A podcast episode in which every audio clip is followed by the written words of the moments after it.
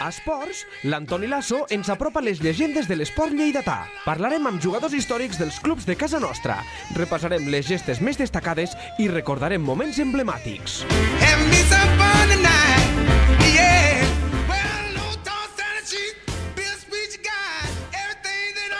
El futbol és injust? No, trobo que, que és el dia a dia, eh, la feina que facis, moltes vegades no depèn d'un, eh, ni, ni si ets jugador, ni si ets entrenador, ni directiu, eh, però no crec que sigui injust, és, és eh, a vegades eh, irreal, de vegades casual, no? I depèn de que 11 jugadors puguin fer la feina, que al davant hi ha 11 que també la volen fer i que guanyis partits. I què té el futbol que a tothom enganxa?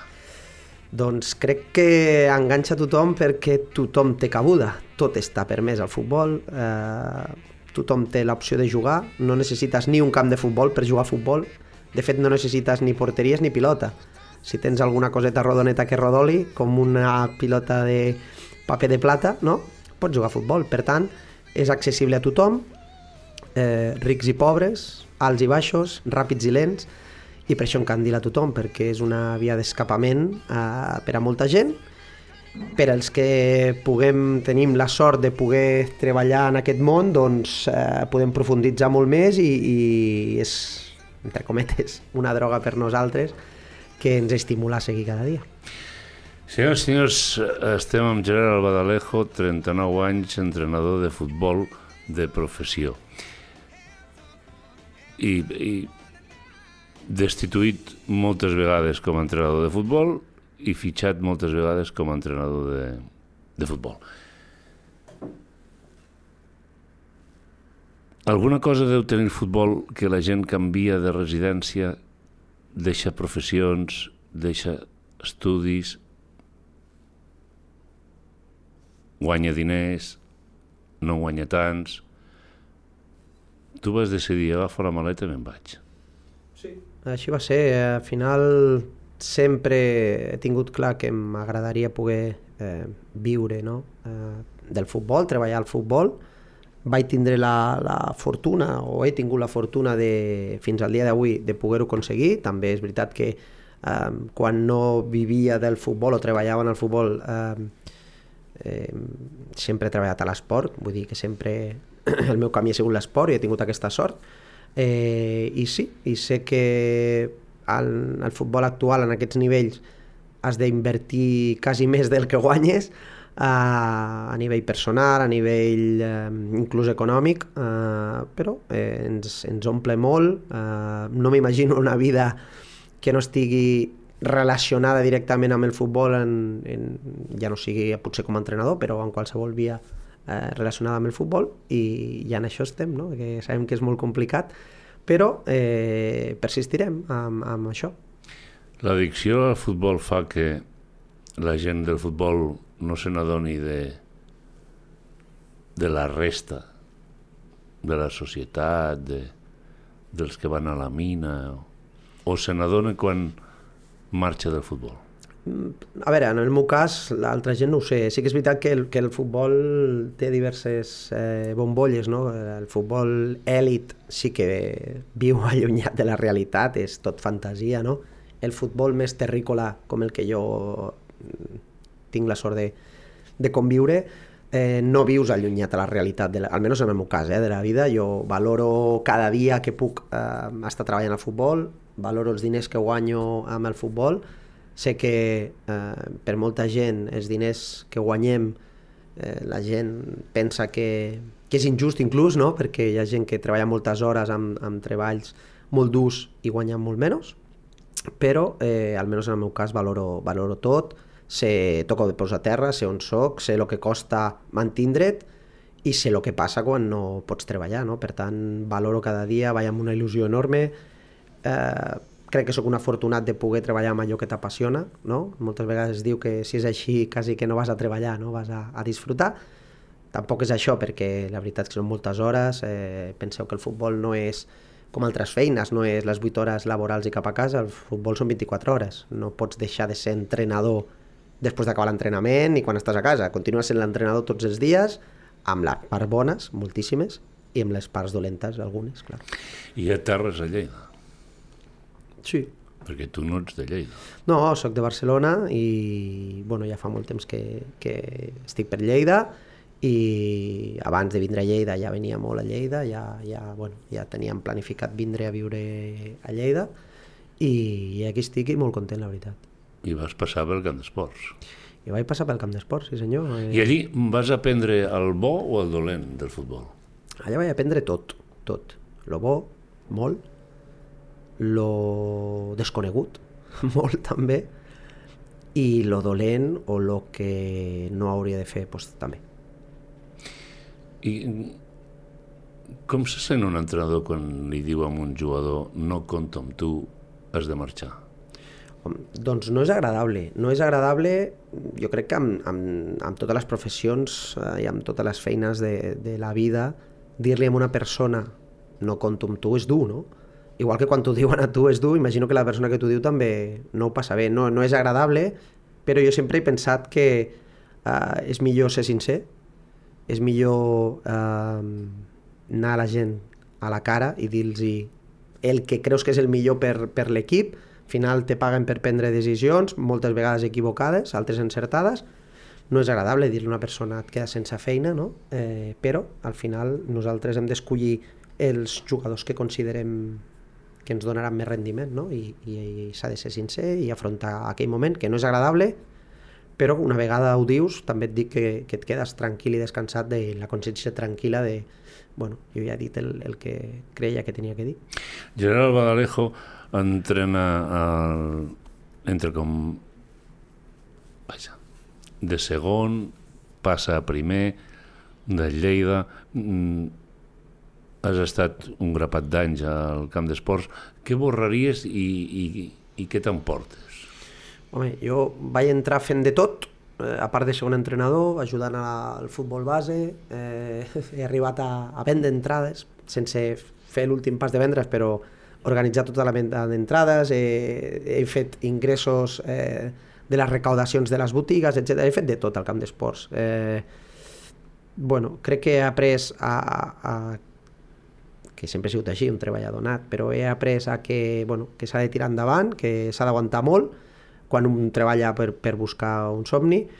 Què borraria? Borraria el no haver sigut una mica més transparent de, de, de portes cap enfora perquè la gent m'hagués conegut realment com sóc i qui era jo i el valor de la meva feina, que va ser brutal, brutal, eh, i tots els professionals que hem tingut la sort de conviure allà dins ho saben, que he aportat en tot, vull dir, al filial, des de eh, assabentar-me de que un equip renunciava a Vilassar de Dalt, comunicar al club que havia aquesta possibilitat, abans de que un equip de Barcelona es quedés a aquella plaça, perquè nosaltres, per desgràcia, havíem perdut la promoció amb, amb el Josep Maria, que va fer una feina brutal, però es va perdre amb el Sant Ildefons, i gràcies als meus contactes a Barcelona el club es puga, poder assabentar que aquella plaça era per nosaltres, per molt de que la Gramenet la volia. Imagina't, no? el poder aconseguir això, professionalitzar el Lleida bé, no? Eh, passar-lo a entrenar a les 4 de la tarda, eh, la gent se'n reia de nosaltres aquell primer any a Primera Catalana i vam fer una temporada brutal, bueno, eh, una feina que es va fer a la base, amb Rubén Alola, amb Ivan, el, amb Ivan Lara, eh, els, amb en Ramon Espasa, en Pau Descans i el Cristian Olivar, vam aconseguir que tots els equips de futbol base estaven a les màximes categories, no es podia estar millor, teníem els As a divisió d'honor i els Bs a preferent, i això va ser la nostra feina, teníem els millors jugadors i, i la veritat que, que vam fer moltíssima feina. No? Bueno, borraria sobretot eh, la part fosca del futbol, eh, aquelles coses que no estic arrepentit perquè quan ho vaig fer ho vaig fer a consciència del que feia, però eh, són coses que potser em podien haver marcat al futur, per això no ha estat així, i, i ja està, intento no, no pensar i treure la mala gent de la, de la vora i els mals pensaments de la vora i per tant mirar endavant i, i amb valentia. A què t'han obligat el món del futbol a fer que no t'agradava fer però que vas haver de fer i que no faries més? bueno, tampoc, no, no, no, a veure, no hem matat a ningú, eh, tampoc, no, però a vegades eh, el món del futbol a vegades t'obliga a defensar situacions que no estàs d'acord, això, bueno, està bé, perquè al final el que s'acorda es defensa de portes cap a fora encara que no estiguis d'acord, però sí que és veritat que eh, tindre que eh, acceptar eh, alguna irregularitat eh, manifesta mm, no ho acceptaria més. Vull dir, cadascú que faci el que vulgui, però amb mi no conteu per aquestes irregularitats que evidentment no, no es poden explicar i menys amb... amb... Perquè, perquè el, recordes el moment, el segon puntual, quan et diuen no continues a Lleida? No, bueno, a veure, al final eh, és que va ser molt anecdòtic perquè, eh, a veure, tonto no sóc, eh?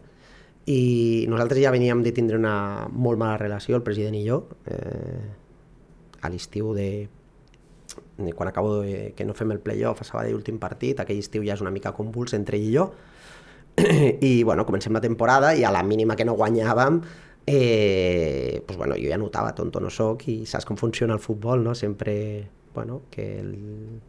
pots anar fora. Però clar, per desgràcia, potser per algú guanyàvem sempre. I remuntàvem i guanyàvem, i remuntàvem i guanyàvem, i vam marxar després de jugar contra l'Atlètic Balears a casa i guanyar 3 a 2, que va ser un partidàs, líders al Nadal. Després, pues, bueno, van passar moltes coses, aquell mes de gener, el vestidor les sap totes, jo estic molt tranquil perquè sap el vestidor tot el que va passar, va, va fer lo del penal de Juanto i Pedro, que sembla que, que va ser per allò, però, però bueno, al final allò va ser part del futbol, bueno, no ens vam entendre, eh, van fallar el penal, van remuntar el partit, també s'ha de veure en quines circumstàncies arribàvem a aquell partit, eh, moltes circumstàncies esportives que poden passar, a l'acabar aquell partit, casualment, des del club, eh, es treu a parlar Pedro i Juanto a la roda de premsa, quan potser eh, es podia haver amagat, no? és una clara mostra de que es volia buscar la polèmica, i bueno, al final perdem contra el Teruel en el moment que el divendres abans de jugar contra el Teruel jo surto a roda de premsa, jo les meves declaracions allà estan i tothom sap que eh, bueno, pues que ja les hores estaven comptades, vull dir, ja jo mateix me descarrego en aquella roda de premsa prèvia dient el que realment sentia i així li vaig comunicar a molts jugadors de la plantilla que a la que perdés un partit, o no sé que guanyés 3-4 seguits, eh, me farien fora, vull dir, és que això és una evidència. Bueno, total, acaba el partit amb el Teruel, evidentment que, que quan acaba el partit jo ja sé que la cosa està acabada, no sóc tonto, uh, faig roda de premsa i al baixar roda de premsa el Jordi ve a parlar amb mi tranquil·lament com parlem sempre els dos rient i parlant i analitzant i em diu, escolta, mira que l'Albert sortirà ara i, i ho està sortint, està comunicant i tal, dic, no, no, que ja sé com funciona, llavors m'ha dit, bueno, vine demà i parlem i tal, sí, sí, home, sí, tranquil, sí, això són faves comptades.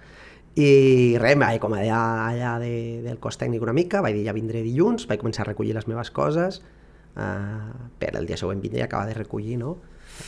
I res, ja no vaig tornar a parlar amb el president perquè me va trucar un parell de vegades, jo no vaig agafar el telèfon i l'única vegada, bueno, me vaig acomiadar de la plantilla el dia següent, tot això, i l'única vegada que parlo és, eh, crec que és el dimarts o dimecres, abans de que vingui Juan Carlos ja a entrenar, que bueno, després de que negociïn amb el meu representant la rescisió i eh, discutíem bé i amb mi no, tot i que jo estava al corrent de tot perquè teníem el mans lliures quan parlaven i tal i sentia totes les converses eh, res, en aquell moment de la firma és l'últim moment que el vaig veure, li vaig entregar totes les claus del club i au, i ja està, jo no vaig parlar mai més amb ell ni, ni ganes, però ja està, va ser bé. Amb el Jordi molt bé, al final és un tema esportiu, no se li ha de més voltes, i, i ja està, i així va ser, vull dir, bé, va ser una més, no passa res. Gerard Badalejo ha estat un entrenador destituït eh, amb, amb al·lusions a que estava més pendent del mòbil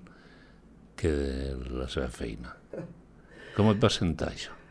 A mi em va fer molta gràcia perquè la veritat és que és molt graciós. I, bueno, al final el temps m'ha donat la raó, no? La, la careta li li va caure, no? Uh, a veure, la careta li va caure fa molt temps, però uh, en aquell moment va ser molt graciós, la veritat, i de fet, eh, això no passa res, no em tinc que amagar, nosaltres al, al despatx del cos tècnic, nosaltres imitàvem moltes vegades a, al president, jo l'imitava molt, i, però amb la porta oberta, vull dir, allà ens podien sentir la gent del club imitant-lo com parlava i tal, vull dir que, que, que nosaltres, no sé, almenys jo soc una persona que intento passar-me molt bé a la vida, eh, disfrutar molt amb els meus i, i amb els meus cos tècnics i, i bueno, nosaltres quan vam veure això, la veritat que reiem molt. Ens escrivíem, amb els jugadors també. Al final tothom sabia no? eh, que era una mentida, la gent d'allà dins sabíem que si algú està pendent del Twitter ha quedat clar qui és, eh, perquè a part, clar, com que tants perfils, al final tens que estar molt pendent i deu tindre molts mòbils, o no sé com ho deu fer, però, bueno, al final, hòstia, i és que em vaig partir el cul. M'ha fet molta gràcia, la veritat. Eh, que és com me prenc moltes de les coses, no? Quan... Eh, és que quan no em prens en sèrio algo, pues tu has de prendre a que tu passes bé. Una altra de les coses per les que passarà la història és per dir eh, que Gerard Badalejo prepara, després del partit contra la Real Societat, havia preparat un partit de quatre micropartits. Després això s'ha fet viral Sí. i trending topic. Sí. Bueno, al final van ser... que tampoc ho he inventat jo, és que a vegades al futbol sembla que algú inventi alguna cosa i jo no he inventat res. Al final amb el Toni Seligrat, per exemple, els play-off, ell eh, preparava precisament de la mateixa manera le, els play-off, no? Nosaltres me recordo els play-offs de Leganés, Toledo, Jaén, eh, ho preparàvem de la mateixa manera. És que és així com t'has de prendre les eliminatòries, perquè, clar, si tu penses, en el nostre cas, eh, contra la Real, si tu creus que en 180 minuts guanyaràs a la Real, pff, que ets un fantasma.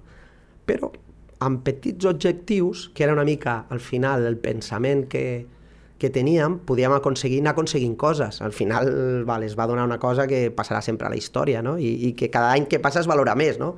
Perquè, bueno, de fet, crec que és dels 3-4 grans èxits del Lleida Esportiu, eh, un és aquest.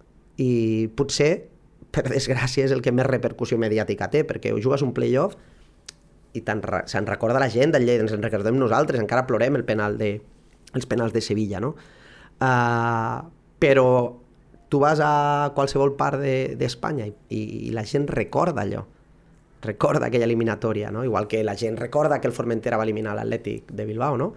bueno, eh, crec que és un dels èxits i bueno, ens va sortir bé, vam disfrutar-ho molt, eh, amb totes les nostres anècdotes eh, que van passar, eh, elimines a la Real i un trosset de pizza i carretera i manta, i, i bueno, pues va ser molt divertit, la veritat. El, mm, per què va tirar el penal al porter a, a Jaén? Doncs, home, eh, a Jaén la veritat que vam arribar, eh, el partit va ser molt dur, eh? eh jo recordo, jo no he passat tanta calor, bueno, sí, a Sevilla, però eh, no he passat tanta calor en ma vida, eh, com aquell dia. I jo recordo els primers 20 minuts de partit que no sortíem ni de l'àrea petita, però és que no podíem. Bueno, el partit es va anar jugant, arribes a la pròrroga, eh, la pròrroga estàvem cansadíssims, allò va ser un acte ja de, de fe, i quan van arribar els penals, doncs, bueno, al final, quan arribes a aquesta situació dels penals, ja han... has de veure quins jugadors te queden al camp també, perquè a vegades no et queden el, els millors o, o els que tu vols que tirin, no? i a partir d'aquí, doncs, bueno, eh, crec que per desgràcia ningú es va veure amb cor, eh, més que el Pau, i, i normalment eh, doncs el porter tira el setè, el vuitè o ja cap al final, no? i va tindre que tirar Pau el cinquè, i mala sort que el porter pues mira, la va tocar i la va parar, però bueno, crec que al final les tandes de penal són, són complicades perquè, ja et dic, eh, és difícil en aquell moment de cansanci, de tensió, de responsabilitat, a vegades ja et dic, no, els millors que vols que tirin no, no poden tirar i, i al final, pues mira, el Pau és un tio valent, descerebrat a vegades i es va atrevir i, bueno, per desgràcia no, no va sortir bé. Quantes vegades s'ha mossegat la llengua en una sala de premsa? Home, eh, més que mossegar-me la llengua, que sí, a vegades ho has de fer, eh, intentes buscar les paraules eh, que siguin educades, que es puguin escoltar. A vegades quan, quan nosaltres parlem a, davant d'un micro, parles de lo que tu sents, però parles perquè t'escolti la gent i has de tindre respecte. Tu no pots agafar un micro i començar a dir paraules malsonants, generar eh, mal rotllo, eh, que sigui desagradable d'escoltar. Jo a vegades que sento gent parlar i dic, hòstia, que desagradable, no, això? Eh, llavors, doncs, bueno, t'has de mossegar la llengua perquè a vegades no pots dir-ho tot, és cert, i has d'intentar a vegades adornar-ho, també és cert, i el que ho negui menteix. Segurament a vosaltres, com a periodistes, moltes vegades també us passa, que us mossegueu la llengua perquè sabeu que el que us està responent està maquillant la realitat, ho sabeu perfectament, però tampoc ho podeu dir. I, bueno, moltes vegades sí, i és així i no es pot canviar. El periodisme esportiu no té ni repajolera idea de futbol? El periodisme esportiu eh, no crec que no tingui idea de futbol. Crec que idea de futbol té tothom. La pregunta és, cap a on enfoquem la idea? Eh, la pregunta és, és a dir, jo ara no puc agafar el micro i valorar la, no sé, eh, la teva vessant periodística, perquè no tinc eh, estudis ni arguments com per criticar-te com a periodista, no? I a vegades també eh, passa que, que jo sempre ho dic, eh, el, el, hi, ha, hi ha periodistes que són todistes, jo sempre els hi dic, i aquí a Lleida hi ha diversos que són todistes, saben de tot. Parlen de futbol, parlen de bàsquet, parlen de hockey, parlen de política, parlen de mascaretes, quan és el Covid, parlen de vacunes, quan és el Covid. Hòstia, saben de tot, tu. I com que tenen la sort de que és un altaveu per ells, perquè al final, quan ets periodista, tens la sort de que tens un mitjà que et dona veu a lo que tu diguis, i si no tens Twitter, no?, avui en dia, eh, doncs et creus amb la potestat de poder opinar amb l'escut de que si el que opines mm, hi ha rebombori, bueno, és que jo sóc periodista, és que jo dono la meva opinió. Ja, dones la teva opinió del que sents. Llavors, estàs intentant, eh, entre cometes, manipular l'oient, no?, segons el que tu creus, no? Al final, els periodistes fan la seva funció i és superimportant, és superimportant i jo la valoro molt, des del respecte, però a vegades entrem a comentar com a tribuneros les coses que passen en un partit. Un periodista, crec, esportiu, ha de dir el que ha passat, no el que ell sent que ha passat. I aquí és on crec que hi ha la diferència entre el, el que jo entenc com a periodista top i periodista pues, com sóc jo, no? de, de nivell eh, més baix. Li sap greu veure Lleida amb aquesta situació? Molt, molt, perquè a veure, tots teníem una il·lusió que la vam tindre a tocar, no? de, de que el Lleida arribés al futbol professional. Ara el veus molt lluny, la veritat. Eh, ara el veus passant un moment molt complicat, també amb la tranquil·litat de que sé que amb el Toni l'equip se salvarà 100%, però és que uf, sí, costa, fa mal i la il·lusió cada vegada mantindré la costa més, però bueno, s'ha de continuar. Grans ciutats han passat per fases molt fotudes i han tornat a treure el cap i ojalà que Lleida també. I per què hem arribat aquí?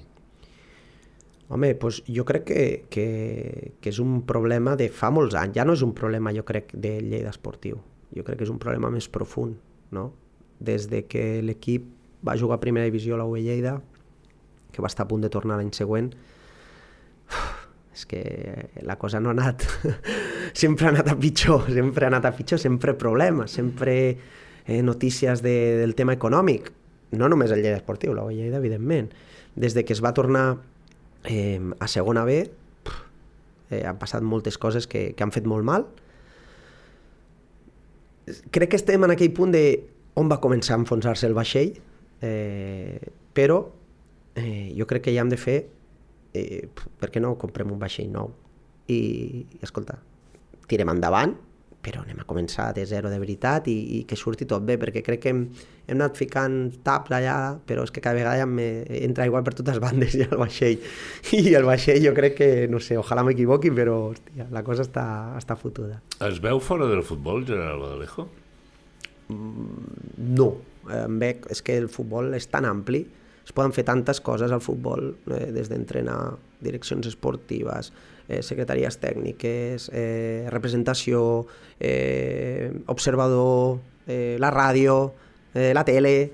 Puf, hòstia, hi ha tantes coses a fer al futbol que em sabria greu no, no poder continuar al futbol. També et dic, mm, no tinc cap por a estar fora del futbol, perquè al final eh, la vida continua, són etapes i no ho sé, potser ara et dic això i dintre de no res monto una multinacional i, i me passo a ser magnate de les finances, no ho sé.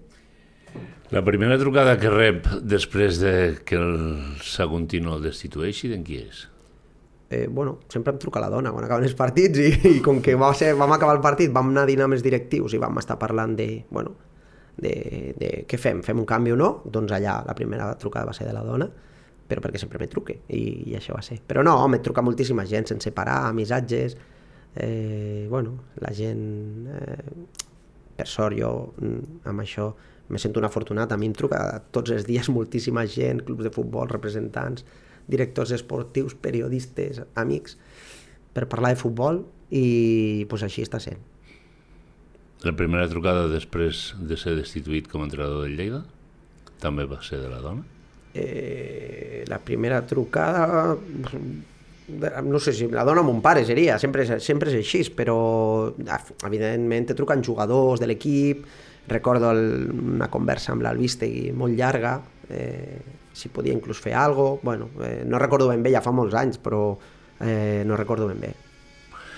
El, un entrenador eh, amic meu sempre m'ha dit que el pitjor de, de ser entrenador no és el que passa durant el partit, sinó els 30 metres que hi ha del vestidor a la sala de premsa.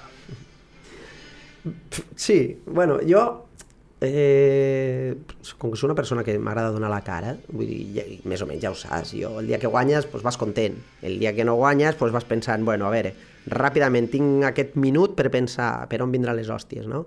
Eh, a veure, jugo a casa o fora, perquè si jugues a casa està tothom. Eh, quan entres veus les cares, aquells 10 últims segons veus les cares dels periodistes i ja saps eh, per on aniran els tiros. Eh, crec que forma part de, de, de la nostra professió uh, i és una etapa més. Jo ja, al principi et costava més, ara ja no. Ara ja és, vale, he perdut, doncs m'atacaran per aquí, per aquí, per allà. I pues ja està, contestes... Eh, és que preguntin el que vulguin, tu contesta el que vulguis dir i ja està, intentar repetir molt eh, el que vulguis dir, tindre molt clar les 3-4 frases que repetiràs i és igual la pregunta que et facin, tu vas repetint 3-4 frases i és igual, ells que diguin el que vulguin, tu repeteixes això i intentar no donar titulars i, i endavant. El problema del futbol actual, sobretot el futbol modest, són els mateixos jugadors.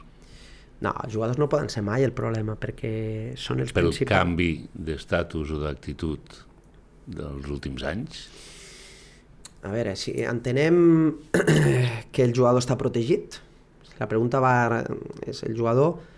Eh, el problema que jo veig a primera federació, segona federació, tercera federació, més o menys, ja tercera potser menys, però bueno, eh, fiquem-la, respecte a primera i segona divisió a Espanya, és que el jugador de primera o segona federació eh, intenta fer la vida com si jugués a primera o segona divisió professional, no?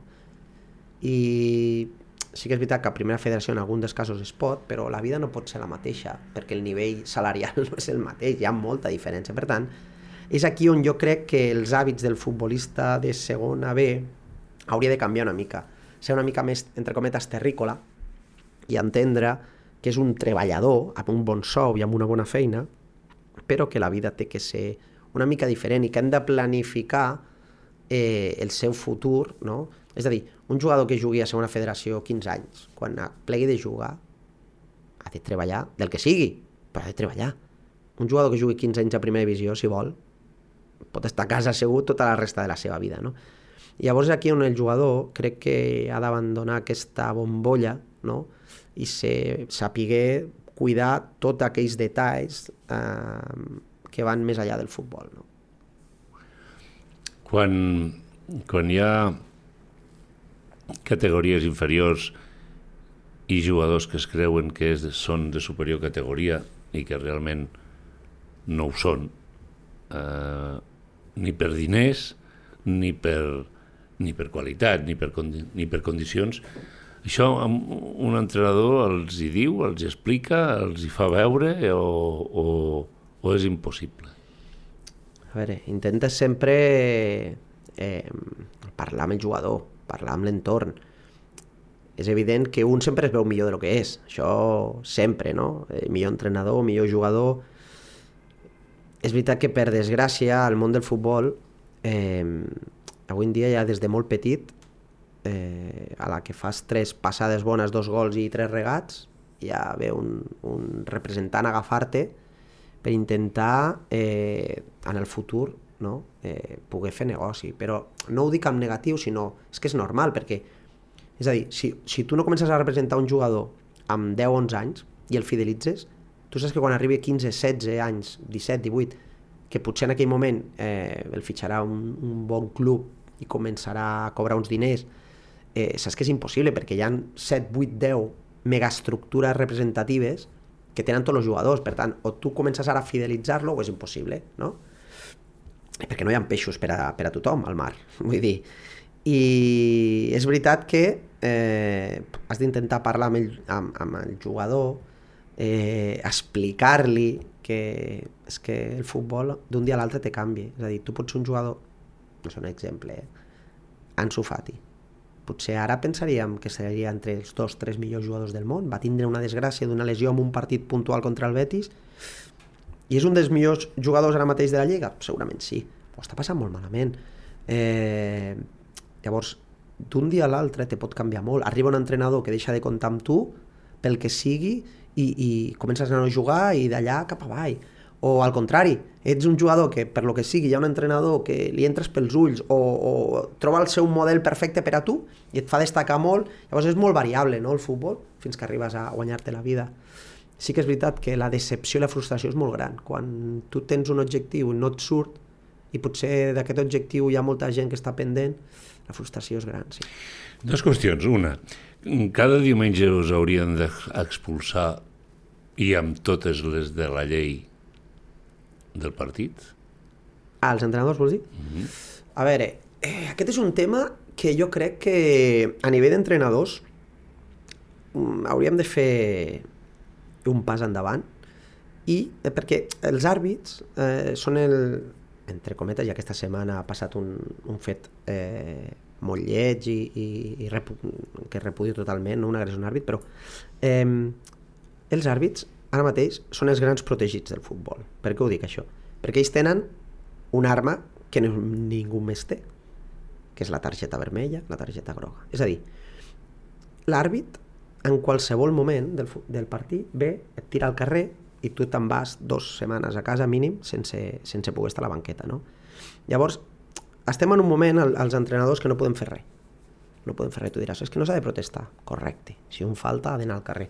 Però moltes vegades són els gestos, que els, el, els ofèn més els gestos que el que els hi dius. I jo ho tinc comprovadíssim. Perquè jo, que sóc molt actiu a les banquetes, ja ho sabíeu, eh, a mi m'han expulsat per encarar-me amb, amb el García Pimienta una vegada targetes grogues vàries, però diria ara, ara potser m'equivoco, però per, per protestar-li a l'àrbit no m'han expulsat mai. Però perquè no faig gestos, perquè jo no callo en tot el partit. Però si li parles, no passa res. El tema són els gestos perquè ells queden retratats entre cometes i malament, no? Llavors, ara mateix els entrenadors vivim en la dictadura de, de, de entre cometes de l'arbitratge. Cada dos per tres, l'entrenador al carrer, dos partits i au. No? Llavors, jo crec que nosaltres, ho he parlat amb diversos entrenadors, hauríem de fer algun tipus de protesta. Perquè som el... el del futbol tenim àrbits, jugadors i entrenadors, no? Bueno, directius, però el més dèbil és l'entrenador. Perquè cada dos per tres t'expulsen, te fan fora, i llavors també és veritat que no tenim, els, els àrbits tenen el seu comitè, les seves ajudes, els, entre, els jugadors tenen EAFE, nosaltres que tenim? No tenim res. No tenim res, estem abandonats en, tot, en tots els aspectes. No? Llavors, seria el moment d'unir-nos, de dir, els jugadors fan una vaga, els àrbits fan vaga i nosaltres quan fem vaga. I diem, o ens comencen a respectar els àrbits, respectar sempre i quan tu respectis, eh? O ens parem, o ens parem, però què passa? Que sense entrenadors pot jugar, sense àrbit no, sense jugadors tampoc. Però sense entrenador pot jugar al partit. No som 100% necessaris, entre cometes, eh, pel futbol. I d'això se n'aprofiten i ens matxaquen. I la segona d'entrenadors, Pep Guardiola ha fet més mal que bé el futbol? No, a veure, el problema no és Pep Guardiola. Pep Guardiola com ha de fer mal, o Arrigo Sacchi com ha de fer mal, o Mourinho com ha de fer mal, o Ancelotti com ha de fer mal, Zidane o qui sigui, com han de fer mal al futbol, això no, no, no ens pot dir. Crec que és una barbaritat dir això. El problema crec que és voler fer allò, primer, per lo que no estem preparats, perquè ningú pot estar preparat per fer el que fa Guardiola. Ni Guardiola està preparat per fer el que fa Gerard Badalejo, si no està dins del meu cervell si no sap com, com parlo, si no sap com transmeto, si no sap com vull treballar les coses, ell mai podrà fer el que jo faig, ni jo el que fa ell. El problema és voler fer el que fa ell sense tindre, primer, les capacitats personals, perquè no ets la mateixa persona, ni, evidentment, no tindre jugadors per fer-ho, no? ni les superfícies ni les categories per fer-ho. Aquest és el problema. Al final jo crec que cadascú ha d'agafar el millor que vegui de cada entrenador i intentar dins del seu model i la seva manera de fer, hòstia, doncs vinga, eh, amb això treballo i agafar el millor de cadascú. Ara, voler... No és que nosaltres volem jugar com el Barça de Guardiola. Perfecte. Pues mira, agafes, fitxes a Messi, a Iniesta, a Xavi, eh, no sé, Puyol, Piqué, qui sigui, i, i els portes, te fiques una transfusió de sang de Guardiola i de cervell de Guardiola, i ja està. Si no, és impossible. S'acabarà a la segona B o tercera divisió o segona catalana intentar treure la pilota jugada des de la porteria? Eh, és que, bueno, al final, crec que la gent mm, s'hauria de preguntar el per què fan les coses. No? Jo, a vegades juguem directes, a vegades aquelles ja setmanes que intentem treure la pilota des de darrere, però amb un context, és a dir, si jugo la pilota directa és perquè jugo contra un equip que pressiona molt bé. No? Si tu vas a jugar, jo que sé, contra el València Mestalla, que pressiona increïble, a, adelantat, o si, si, si jugo llarg ja no pot fer la, la pressió adelantada, de moment ja no me la farà, que és la seva virtut, la millor virtut defensiva, ja està, com que la pilota va llarga no la pot fer. Això, un costat. Igual que al contrari, quan jugues la pilota curt, per què és?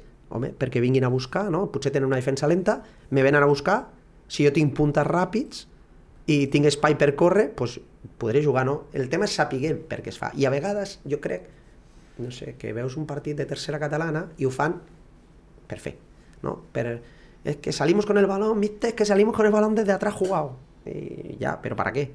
Y això és el que no té resposta, el para què. El futur de Gerard Badalejo on s'escriu? No ho sé, eh, no ho sé, eh, és que el futbol és tan canviant. No sé, ojalà un puesto que me vulguin, un puesto que estigui feliç, a prop de casa, si pot ser, que sempre jo ho valoro molt, eh, perquè fora de casa fa molt fred. Eh, I com a casa cap puesto, no? Però, bueno, entenc que aquesta professió és molt canviant. Hi ha massa entrenadors? No, crec que hi ha els que tenen que haver. Al final és que és normal que tothom tingui la seva il·lusió. Eh, evidentment que potser no hi ha pastís per a tothom, però depèn del pastís que, que, que et vulguis menjar, clar, que també potser són molts que ens volem menjar eh, el pastís de formatge. Ah, també hi ha KitKat, però la gent no vol menjar KitKat, vol pastís de formatge. Tornaria el Lleida Gerard Badalejo? Sempre. No, és que no, no me puc allargar perquè sempre no... Claro, com no vull tornar a Lleida? Claro que vull tornar a Lleida, sempre que sigui possible i me vulguin eh, i es donen les condicionants per poder vindre, doncs per què no, claro, si estic a casa. Doncs ens veiem al Camp d'Esports. Ojalà que sí. Gràcies, Gerard Badalejo. A tu. He claimed me as the music